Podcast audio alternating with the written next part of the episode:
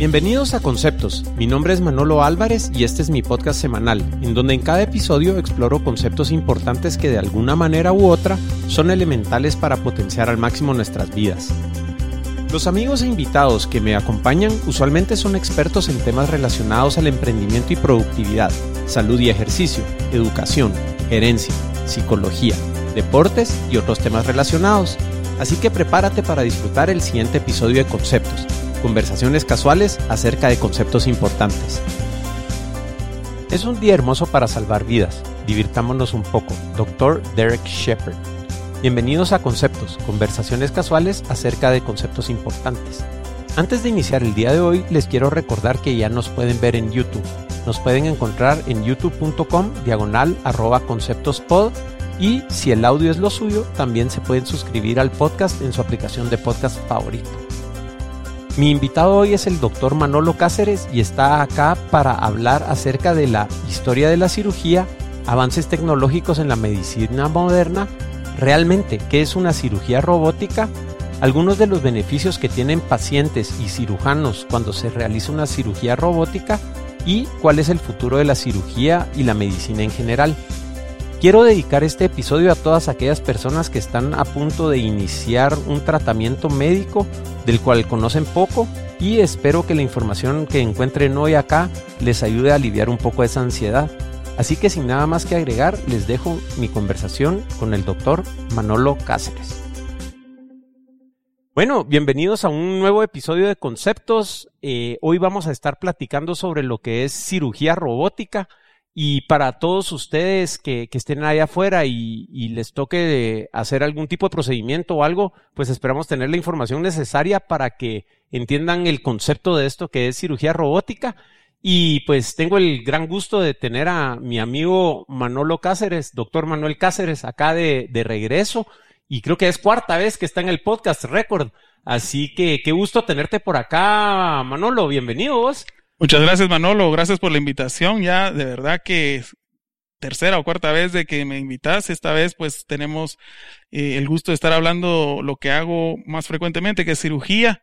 La vez pasada pues hablamos un poquito de lo que era el COVID en el, a principios de todo esto, ahora en el año 2020 como en marzo. Correcto. Así que qué gusto vos, gracias por la invitación. Qué alegre estar en Guate y qué gustazo otra vez estar aquí pudiendo compartir un poquito de lo que hacemos. Súper, re bien. Y bueno, mira, yo creo que para poder entender un concepto es importante eh, entender de dónde viene y, y, pues creo que muchas de las personas que nos escuchan ni siquiera saben cómo es el procedimiento de una cirugía tradicional.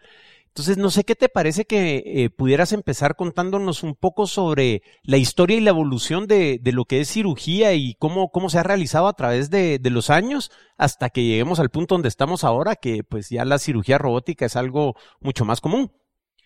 Sí, bueno, usualmente la cirugía es un, eh, es una, un tratamiento eh, que es antiguo, ¿ah? desde la época hasta los egipcios, eh, hay récords de gente que estaba haciendo cirugía desde la época de los romanos, eh, y poco a poco pues, fue evolucionando. En, el antaño pues no existía anestesia, se usaba eh, hasta alcohol y otras formas de sedativos para poder hacer y realizar un procedimiento quirúrgico. Luego, Por alcohol ahí te referís a, a, tomar alcohol. tomar alcohol, así tipo. Los embolaban para, para operarlos. Sí. Así tipo vaqueros, como salen en las películas, ¿verdad? Y pues. a veces se utilizaba eso también ah, en Europa y en estas áreas. Y luego poco a poco, pues ya brincamos al siglo XX y hubo obviamente una evolución en lo que es la medicina tradicional, eh, la introducción de la anestesia y la introducción de antibióticos, pues hizo que esto eh, cambiara y se hiciera mucho más eh, seguro para el paciente. Y tradicionalmente se hacía cirugía abierta, o sea, la, eh, la, parotomía, todo lo que era cirugía intraabdominal, se, se, se hacía el approach o se hacía el, el enfoque, eh, se abarcaba a través de una incisión eh, medial en el abdomen. Y tradicionalmente pues así se hizo, ¿verdad? Y entonces eh, órganos sólidos o vísceras huecas se, eh, se, extraían de esa forma. Por ejemplo, alguien tenía una apendicitis aguda, se hacía una incisión y se sacaba el apéndice por esa eh, una incisión. A veces las incisiones podrían eran pequeñas, pero en situaciones más complejas se tenía que hacer cirugía mayor y se utilizaban incisiones mayores y más grandes. Eh, en el año mil en los años finales de los 80, principios de los 90, hubo una gran revolución en la cirugía en general y se descubrió lo que es la cirugía laparoscópica, que eh, fue un cambio radical en la cirugía. Mi papá vivió ese cambio, fue en el año, en los años 90, en el cual alguien se descubrió y precisamente fue un ginecólogo eh, que ellos, los ginecólogos, metían un laparoscopio, que era una cámara eh, en, el abdomen y ellos podían observar ciertos órganos femeninos como los ovarios y los, eh, las trompas de falopio y a veces hacían ligaduras de trompas de esa forma, eh, establecían una en un neumoperitoneo, o sea, ingresaban aire a la cavidad abdominal y, y, de esa manera miraban esos órganos. Sin embargo, a finales de los 80 uno de los ginecólogos volteó la cámara y en vez de ver hacia, hacia la pelvis, resecó una vesícula con esta técnica y al principio fue, criticado altamente, pero sin embargo fue adoptada la cirugía laparoscópica a raíz de ese, ese cambio. Y se comenzaron a extraer órganos sólidos, hacerse cirugía colónica, cirugía intestinal, cirugía gástrica, vesícula, hernias, se utilizaron en vez de convencionalmente se hacía la incisión grande con una eh, mayor dolor, mayor riesgo de infección, mayor riesgo de complicaciones eh, de las heridas. Las heridas eh, ahora son menores, eh, de tamaño, por, por, ejemplo, como de un cuarto de una pulgada, 5 milímetros, 10, 12 milímetros, ¿verdad? ese fue un gran brinco y un gran cambio en los años 89, 90, ¿verdad? Luego, esa cirugía brindó todos los beneficios de una invasión, de invasión mínima, sin embargo, también tenía ciertos límites, ¿verdad? Porque em, a pesar de que hubo cierto avance en lo que es las imágenes, ¿verdad? Las imágenes se hicieron más eh, fidedignas, incluso hubo 3D. Siempre existía el aspecto de que la cirugía era realizada con instrumentos eh, lineales y la cierta destreza del cirujano la cual se requiere de movimientos finos y de articulación, se perdía a raíz de que estábamos utilizando eh, estos instrumentos lineales, que hoy por hoy mucha cirugía se sigue haciendo así. Sin embargo, en el año 2000 eh, se comenzó a introducir este nuevo sistema, que es el sistema Da Vinci, de una empresa que desarrolló este, este robot. Y el robot pues brinda la, la capacidad de que el cirujano pueda mantener esa, esa destreza y movimientos finos eh, eh, dentro de la cavidad abdominal, utilizando esas mismas técnicas de invasión mínima sin necesidad de hacer una incisión grande.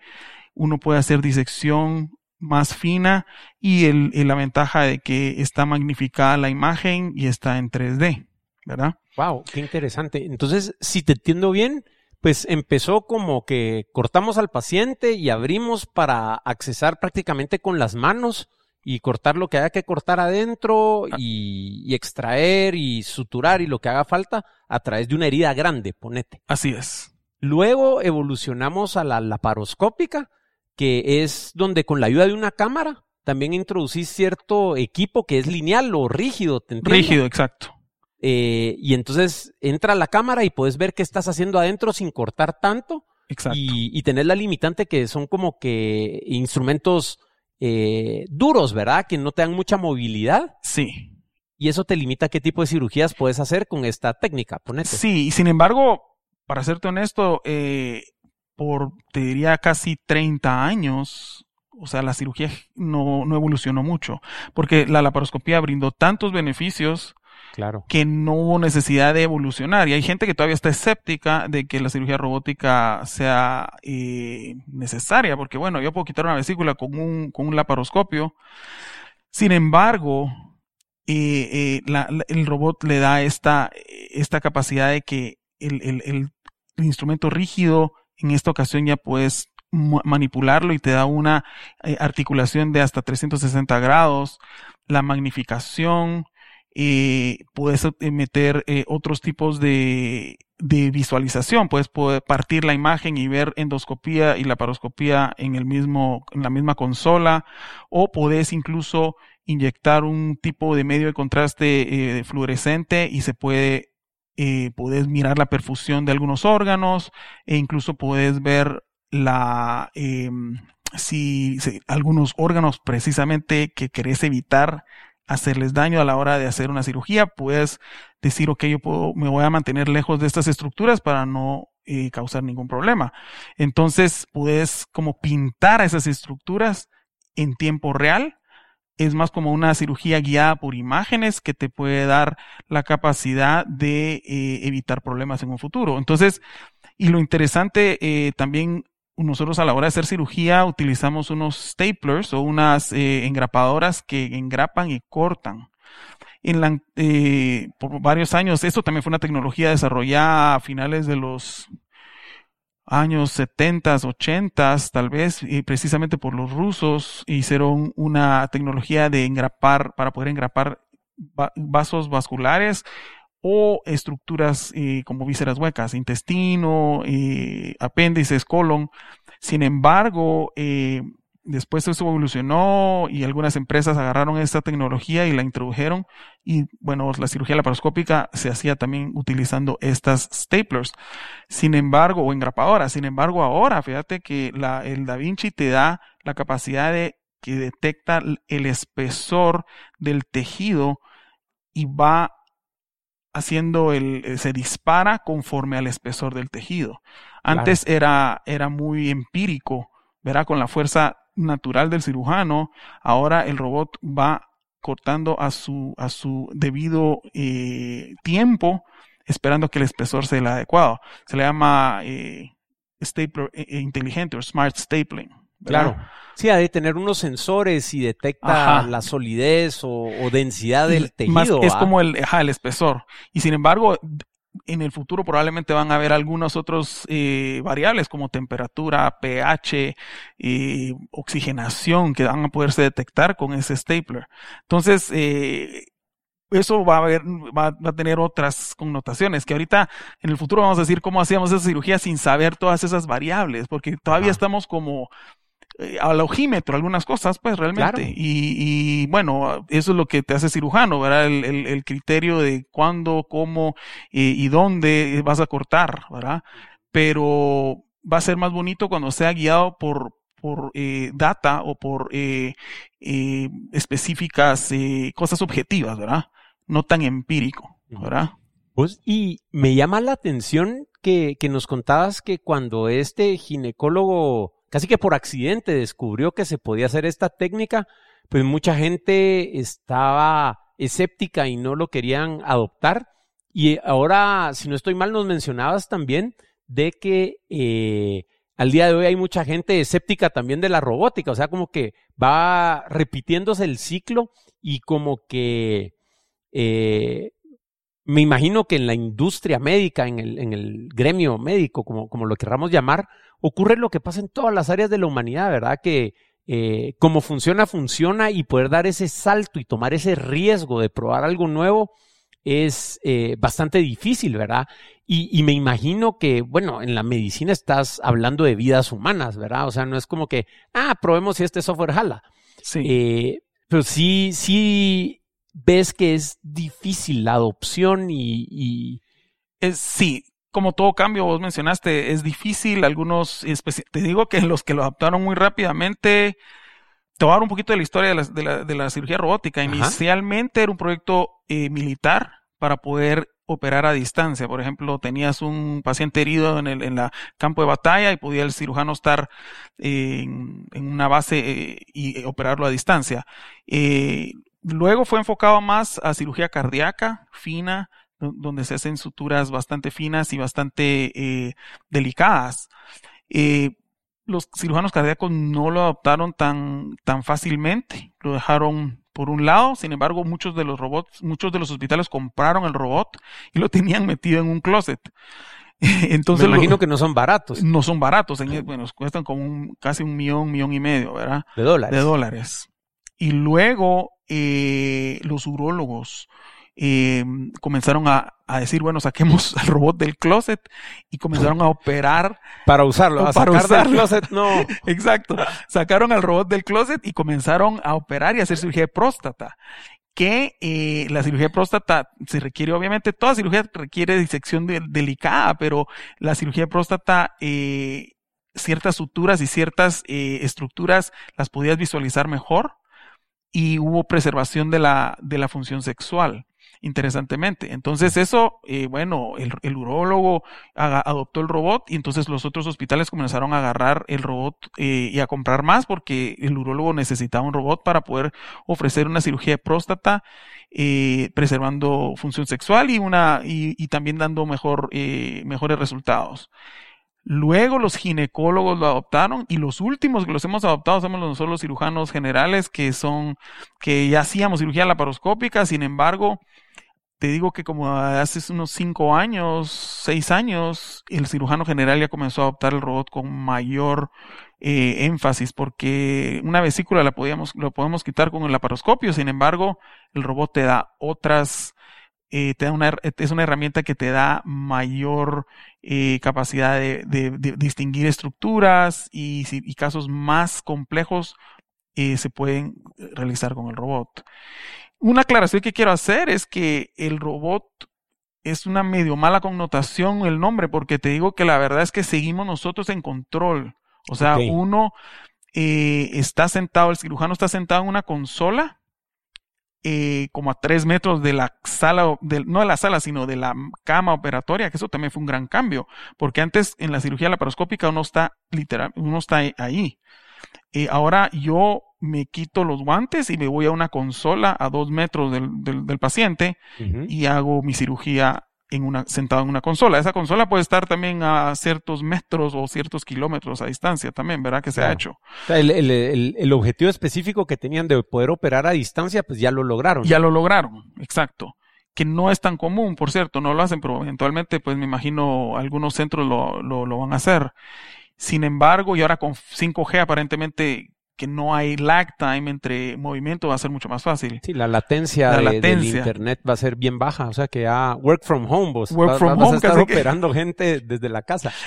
Quisiera no, vamos, pero la verdad es que eh, uno sigue en control del robot. Entonces uno hace el movimiento eh, en la consola y eso lo traduce una computadora a, code, va a sistema binario y de eso se mueve mi instrumento intracorpórea dentro del, del, paciente.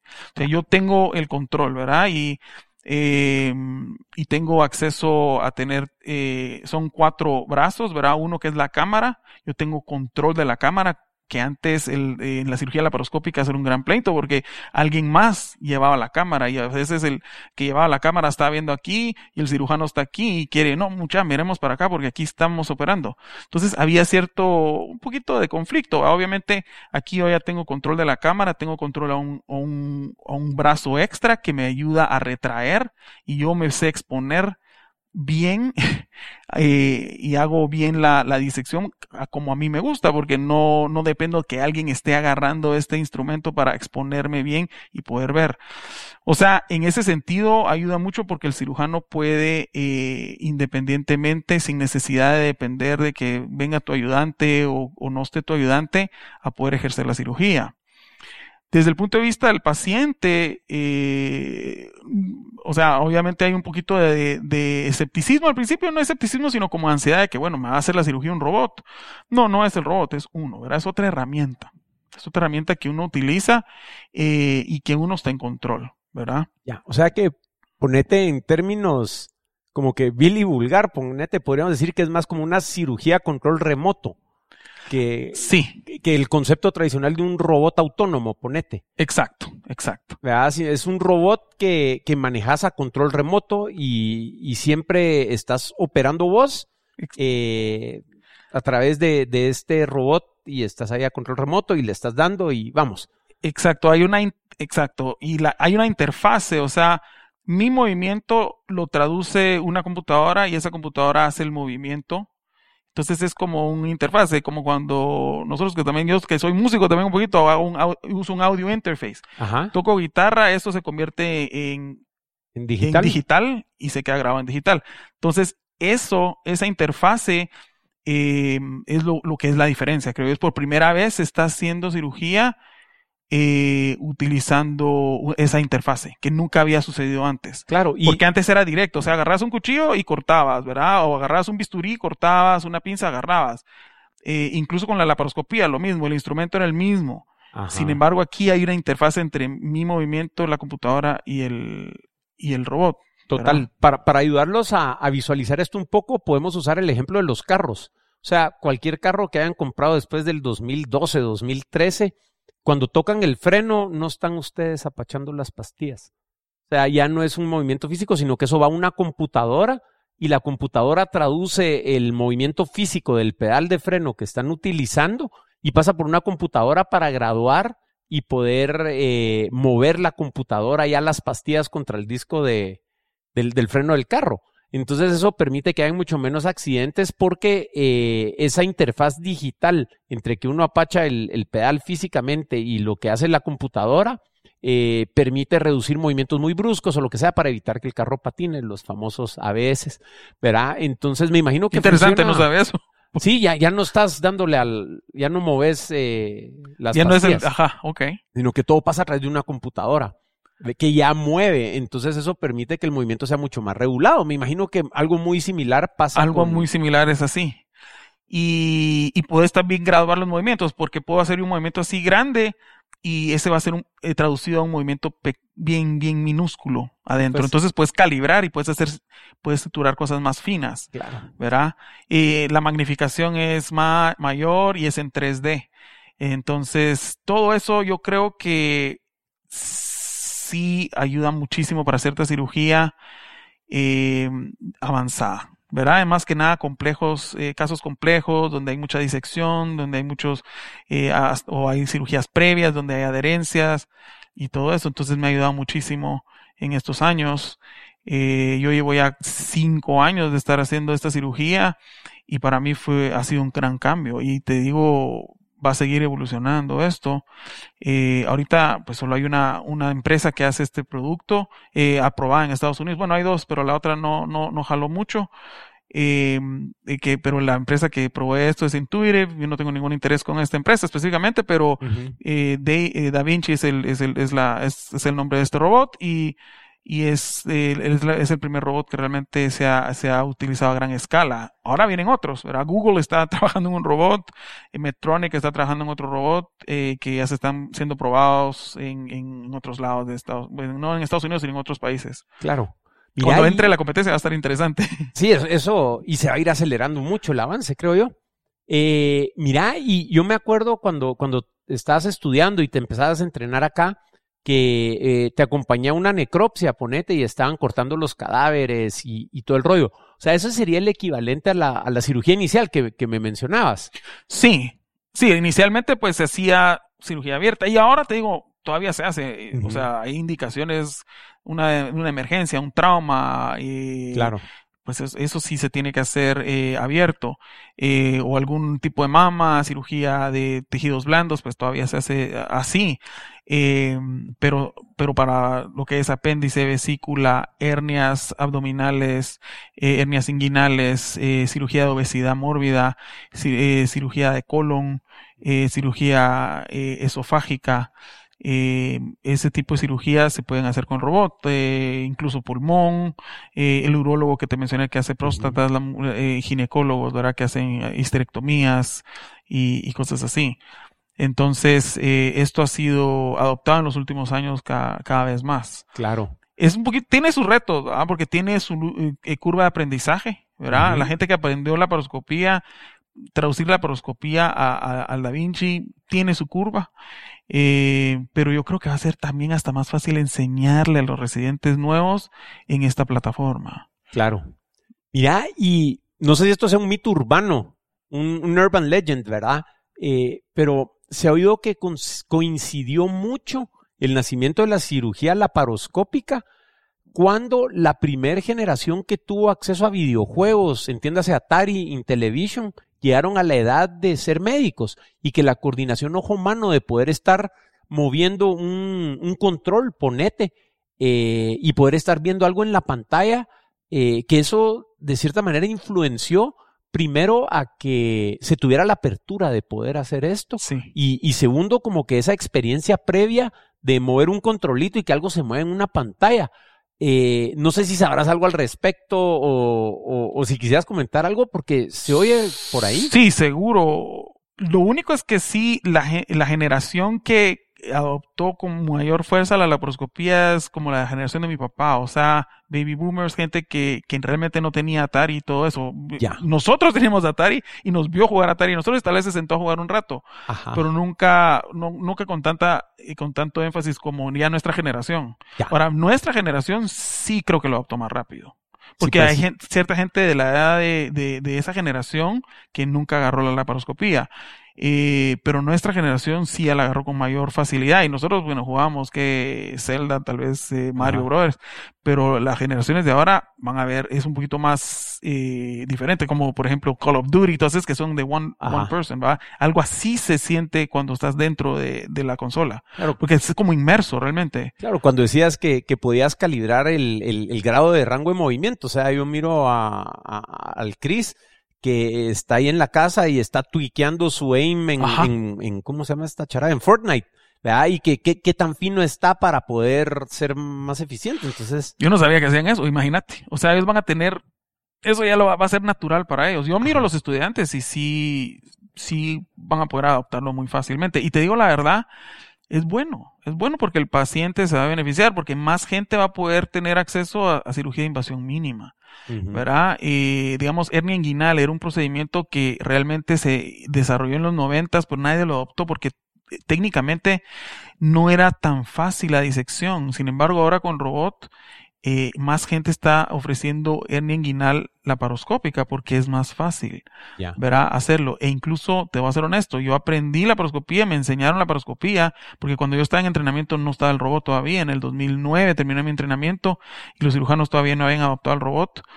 Y enseñar cirugía laparoscópica no es fácil no es fácil, eh, pero sí, con el robot es más, más intuitivo, más fácil, e incluso ahora hay dos consolas, consola del, del, cirujano que está operando y el que está aprendiendo, como cuando vas en el carro, aquellos carros que van aprendiendo, que cualquier cosa, pues apachas un botón y ya se, se, apaga eh, de este lado y agarra el, el, el instructor.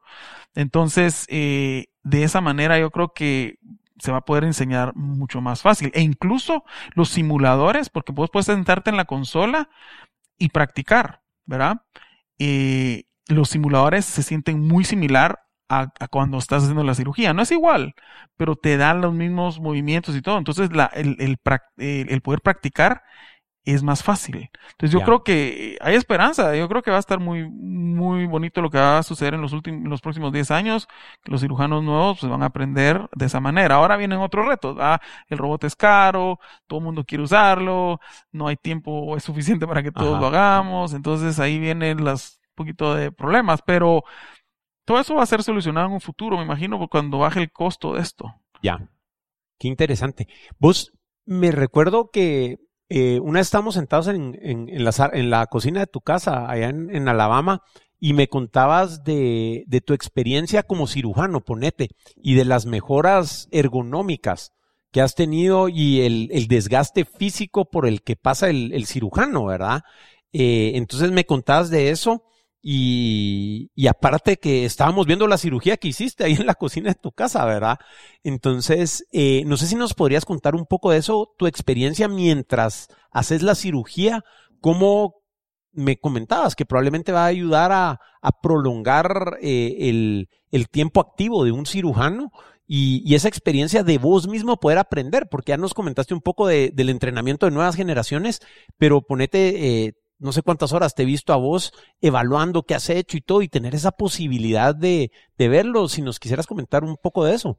Sí, lo, lo de ergonomía realmente es grandísimo. Ah, cada vez se han dado más cuenta de que, bueno, nosotros, de mis colegas, algunos los han tenido que operar de la espalda, que es difusión cervical y todo, porque realmente, eh, como decían eh, un artículo que acaba de leer que dice surgery is a contact sport, o sea, la cirugía es un, es, un, es un deporte de contacto, porque a veces eh, estás en posiciones muy bizarras, tratando de hacer una vesícula así, y más, más si es un paciente eh, obeso, que hay, hay mucho problema de obesidad en Estados Unidos, eh, estás en posiciones muy bizarras por horas, ¿verdad? Entonces, y agarrando la cámara que te la, eh, que te la coloque bien el que te está asistiendo y el de asistente ya se, ya se cansó y tienes que, no, mira, no que con el Da Vinci, el que, el que pelea con la pared abdominal y el que está haciendo todo es el robot y uno está cómodamente sentado en una consola eh, haciendo los movimientos básicos, ¿verdad? Obviamente tal vez,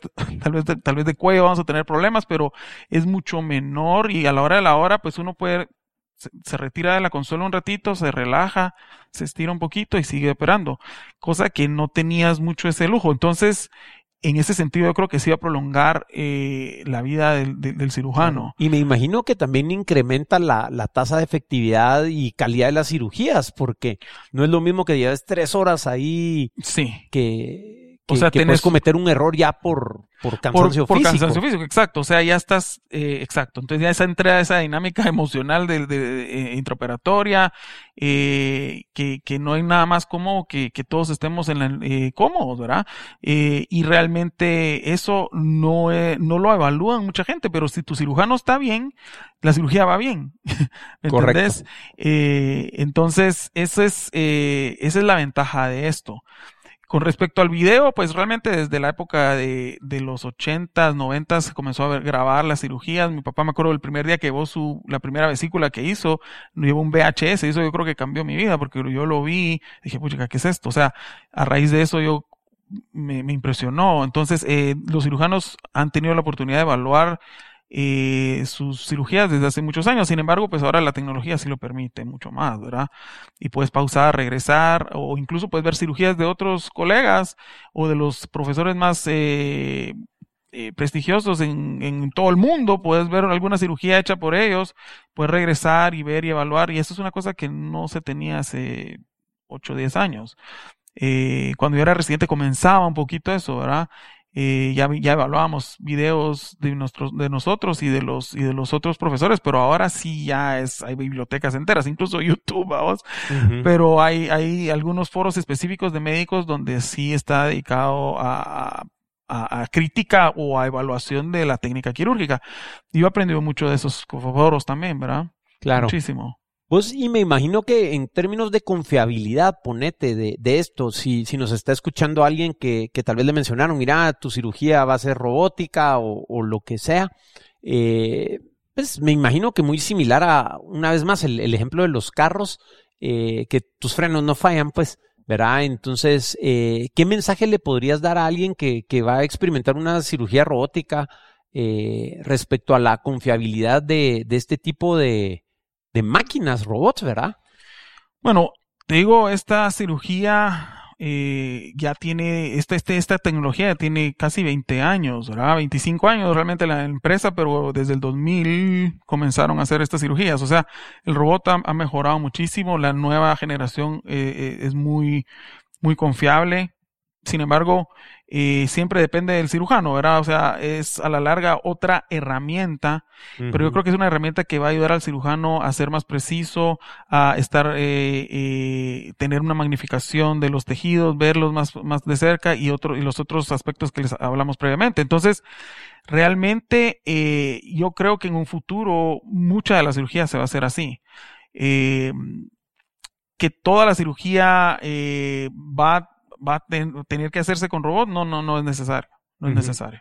¿Verdad? Eh, la laparoscopía todavía tiene un rol, eh, es más rápido, más barato en, algún, en algunos casos, por ejemplo, en un apéndice a medianoche es mucho más fácil hacer un apéndice eh, por eh, laparoscopía, o, o, a veces el team que sabe utilizar el robot no está los fines de semana y cosas así, entonces eso se está todavía evaluando.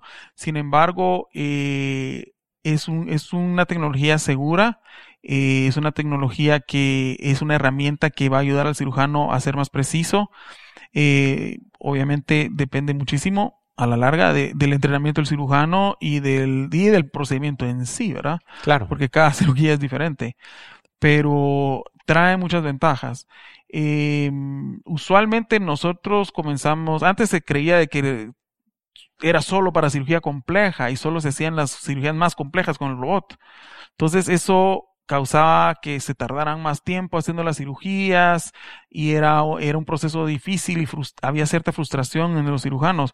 Sin embargo, ahora eh, la, el approach, el, el, eh, ha sido diferente, el enfoque ha sido diferente, donde comenzás haciendo cirugías relativamente sencillas y de rutina, y ya cuando te toca hacer una más difícil, ya, ya ese, eh, e, esa, esa habilidad de haber utilizado el robot tan frecuentemente que ya, que ya puedes utilizar esa herramienta para lo que realmente está hecho, que es cirugía compleja eh, y avanzada. ¿verdad? Entonces yo creo que sí va a brindar mucha, eh, muchas cosas positivas en lo que en el campo de la cirugía.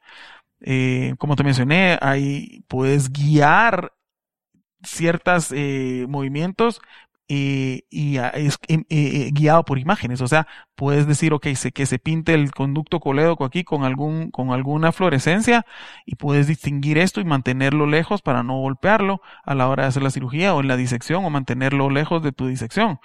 O, o inyectar la fluorescencia antes de hacer una conexión de intestinos para ver si hay buena perfusión del intestino y así ahí se, queda el intestino y no hay una fuga o una falla. Que esté bien sellado. Que esté bien sellado. Eh, que eso también se puede con la paroscopía, por cierto, ahora se está utilizando la fluorescencia, ¿verdad? Entonces, pero eso integrado a la habilidad de poder manipular esos, esos, esos instrumentos de una forma más fina, pues, te da mucho más campo, ¿verdad? Y me imagino que esa parte no es menor, la que mencionabas de la centralización, ¿verdad? De que vos como médico controlas la cámara y todo, porque eh, eh, cualquiera de nosotros que ha estado con otra persona en el mismo zip code sabe que la comunicación es complicada y coordinar y colaborar es distinto. Entonces me imagino que en esos ambientes eh, el hecho de poder coordinar cámara y, máquina y todo en un solo lado, reduce mucha comunicación que tal vez antes eh, era indispensable, pero ahora lo deja de ser y te deja mucho más oportunidad de, de poder eh, entrarle vos como, como mejor considerás, ¿verdad? Sí.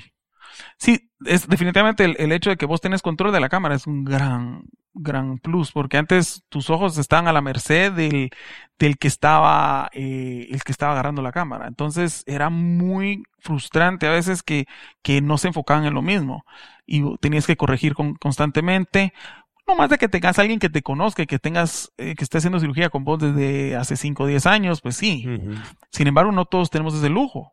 Claro. Y ¿Me entendés? Las personas rotan, cambian. Ah, exacto, y mucho. Entonces, esto, eh, es la gran ventaja. Yo tengo una gran ventaja también que mi equipo es el mismo. todos los miércoles es el mismo equipo de gente, entonces ya me conocen bien. Entonces eso no solo, mm, también quito la, variable, la variable de que es gente X, sino que es un grupo que ya trabaja conmigo y aparte que yo tengo eh, este, este aparato los, los miércoles, bueno, los miércoles es cuando más opero con este, con esta, esta herramienta. Pero. Miércoles de robot. Miércoles de robot. Y a veces los viernes, pero pero eh, es más, como te menciono, hay mucha gente que quiere utilizarlo y pues obviamente que hay que tener eh, espacio para todo. ¿verdad? Claro, y me imagino que te tuviste que certificar para usar el, robot, no es así como que, hey muchacha, ¿quién quiere? Sí, no, fíjate que cuando yo me entrené de, de cirugía, no, no, como te mencioné, no estábamos haciendo robótica. Entonces, eh, cuando me movían al nuevo trabajo que queda en un hospital un poquito más grande, ahí había un robot y dije yo, bueno, quiero aprender. Eh, entonces es un proceso, ¿verdad? Te tienes que llevar un curso y luego te vas a la central de Da Vinci, de Intuitive, perdón, en Atlanta y ahí haces cirugía en, en cadáver o a veces en, en, cerdos. Ahora, ahora, ahora creo que es en cerdos nada más porque no se puede por COVID y todo eso cambiarlo de cadáver.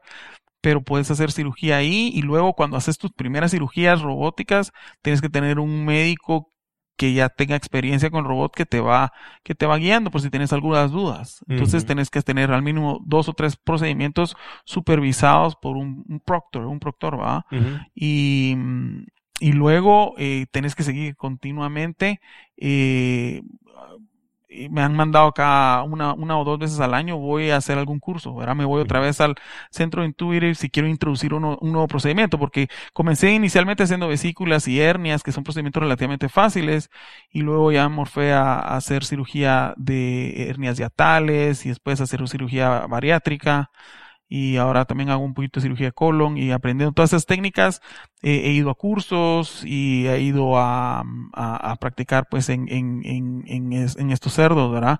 Em, lo cual ha sido muy, muy beneficioso. La... cuando nos traes chicharrones. A ver cuando traigo Y luego, eh, y la, educación médica continua. Ahorita en marzo, en abril voy a ir a, voy a ir a Nashville. Otra vez vamos a ir a Nashville. Ah, qué alegre. Y va a haber una, una meeting ahí nacional de todos los cirujanos del robot que hacen robótica. Entonces va a ser interesante esa, esa, ese meeting que yo creo que por la pandemia no hubo hace dos años y, y pues entonces ahora vamos a volver a esto. Entonces es, va a ser interesante ver qué dice, qué hay de nuevo en el horizonte. ¿va? Claro. Sería re lindo ir a Nashville otra vez. sí, eh, es alegre. Mira, y ahorita que mencionas lo del horizonte, ponete para, para ir cerrando la conversación.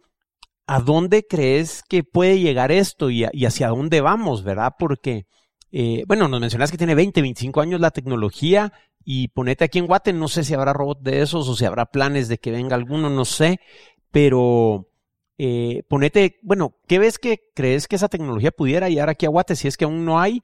Y la tecnología como tal, ¿a dónde crees que va? ¿A dónde irá a ir? Porque la inteligencia artificial y eso va a pasos agigantados, ¿verdad? Sí, va a pasos agigantados. Número uno, yo creo que eh, si van a haber más robots, eh, no solo va a haber esta empresa. Entonces esto va a dar la oportunidad de competencia, que es como sabemos sana, para que pueda disminuir el costo. ¿verdad? Incluso ya Intuitive ya, ya tuvo una visión de que vienen robots en el horizonte y bajó el costo, porque es que ellos tenían el monopolio, tristemente. Sí, pues. Eh, luego, eh, el hecho de que hayan diferentes plataformas de robot va a, bajar el costo y va a haber, va a ser más accesible a, otras, a otros, en otros planos, ¿verdad? En Guatemala, yo creo que aún no ha venido. Sin embargo, yo tengo esperanza que va a venir en los próximos cinco años. Y no tengo duda de que aquí se vaya a adoptar muy fácilmente, porque aquí los cirujanos son muy hábiles, eh, gente que viene, viene haciendo la paroscopía por muchos años, entonces ya tienen un poco del aspecto de invasión mínima, sin embargo, cuando les den esta herramienta van a, van a crecer eh, y va a ser muy, muy positivo. ¿Qué viene en el horizonte? Sí, y, cirugía guiada por imágenes, ¿verdad? Donde puedas extrapolar eh, la tomografía que viste y puedas ponerla eh, para que en tiempo real vos mires si estás eh, cerca de una estructura peligrosa como un vaso sanguíneo importante o alguna, algún nervio o alguna arteria o algún conducto que sea eh, importante evitar. Eso se viene muy pronto. Luego, la distancia, ¿verdad? Tal vez vamos a operar a distancia, ¿verdad? Con, con, con 5G. Eh, lo que más me lo, lo, que más miro yo como positivo también es el hecho de que se puede eh, enseñar. O sea, es, es, una forma más fácil de poderle enseñar al residente o al, al, cirujano que está en entrenamiento a, cómo utilizar estas herramientas de invasión mínima, porque yo creo que con la laparoscopía sí había una, cierta limitación a la hora de enseñar. De verdad, había simuladores y todo, pero no era lo mismo. No que con este el simulador es muy similar al, a, a cómo, como es el Da Vinci, y luego eh, es más intuitivo. Entonces, el, el, el, el que está en, en, entrenamiento, creo que va a ser mucho más fácil poder suturar y poder hacer ciertas disecciones porque no es con un palito así que estás así disecando, sino que son tus manos, literalmente. Entonces, y, y los movimientos se traducen eh, gracias a esta tecnología. Ya. Entonces, eso es lo que se viene en el futuro. Eh, y, y, y AI, vamos, que realmente ahora, como te había mencionado, está eh, por primera vez en la historia, eh, estamos operando a través de una computadora. Hay una interfase y esa interfase le metes un chip, va, AI, que te diga, mira, que te identifique estructuras y te diga, mira, aquí está esto. Eh, o poder practicar la cirugía previo a hacer la cirugía real. Por ejemplo, que te metas al simulador, extrapolé las imágenes de la tomografía. Real, va, no es un simulador, no es un simulador del paciente. Del paciente. Por ejemplo, yo te hago un scan de tu abdomen y que te, te, te mira la estructura de tu hígado. Por ejemplo, que vas a hacer hepatectomía, vas a quitar un pedazo del hígado. Puedes planear antes de hacer la cirugía y, y, y practicar múltiples veces en el simulador y a la hora de la cirugía ya lo haces ¿verdad? Como decía mucha gente, eh, nosotros los cirujanos eh, somos los, los, que seguimos utilizando la, la, la, máquina de escribir. Todo el mundo ya está en el, en el procesador de palabras. O sea, vos escribís en el procesador de palabras, lo borrás y no que nosotros es en tiempo real. Todavía. Pero sería bonito tener un procesador de palabras, poder hacerlo antes en, en un simulador con la anatomía real del paciente y luego ya hacerlo en el paciente de verdad. Genial. Sí, algo que se me ocurre a mí que, que creo que puede pasar es como, como algunas cosas que están pasando en el ámbito de desarrollo de software y eso, de tener un copilot, ¿verdad? Y que esta computadora te va a poder ir ayudando y dándote tips y diciéndote, mira, el pH está cambiando o, o, lo que sea, o que te diga, mira, este tejido está muy grueso, cambiarla, ¿verdad? Entonces creo que la asistencia en tiempo real eh, a través de la inteligencia artificial puede ser algo muy, muy interesante que venga y, y qué bueno que todo esto existe porque a pesar que ya la, medicina y la cirugía al día de hoy creo que es de lo más seguro que hay, las tasas de, éxito son bien altas, creo que, todos estos avances van a ir eh, mejorando, ¿verdad? Entonces, pues no sé si, si quisieras dejarle algún comentario de cierre o, algo que creas que no hayamos tocado para comentarle a la audiencia, eh, ya sean médicos o, futuros pacientes que, que, estén viendo o alguien que solo está curioseando que, quisiera eh, saber algo más. El mensaje tal vez lo voy a dar a, los médicos. Yo, sé que al paciente, primero que nada, lo voy a dar a los médicos y después a los pacientes. A los médicos que están en entrenamiento, eh, médicos que, que contemplen eh, la cirugía como una opción de una especialidad, cirugía general, eh, tiene un futuro muy, muy bonito. Y como les mencioné previamente, en los próximos 5 o 10 años, pues van a haber más plataformas robóticas que van a poder ofrecer cirugía de invasión mínima a mayor, a mayor cantidad de pacientes a un costo menor. Eh, va ligado de tecnología, que es algo que siempre nos ha gustado. Y si a alguien le gusta la tecnología y le gusta la cirugía, pues este es un momento muy importante para, para seguir esta carrera de cirugía, que es muy bonita. Eh, para el paciente me gustaría darles el mensaje de que en, un futuro, el futuro también se mira muy bueno. La cirugía de mínima invasión eh, va, a ser, más accesible. Eh, de invasión mínima me refiero a cirugía con incisiones menores donde la recuperación en vez de ser de una semana puede ser de dos días. Incluso ya se están haciendo cirugías en las cuales antes dejábamos a los pacientes tres cinco días en el hospital o hasta la semana y los pacientes se están yendo el mismo día a su casa. Gracias a estas tecnologías de invasión mínima y otros protocolos de anestesia que han ayudado también. Entonces eso es positivo. Yo creo que el futuro se mira bueno. Eh, obviamente la tecnología tiene sus cambios, ¿verdad? Pero si seguimos en el hacia hacia adelante, yo creo que vamos a vamos a poder ofrecer mejores cosas para los pacientes a corto plazo, 5 o 10 años.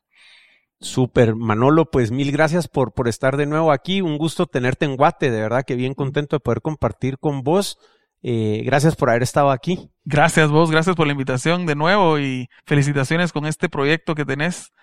Gracias, gracias. Y bueno, a ustedes que nos escuchan, si nos están escuchando, les recuerdo que ya estamos en YouTube, nos pueden buscar como Conceptos Pod, eh, youtube.com diagonal arroba Conceptos Pod.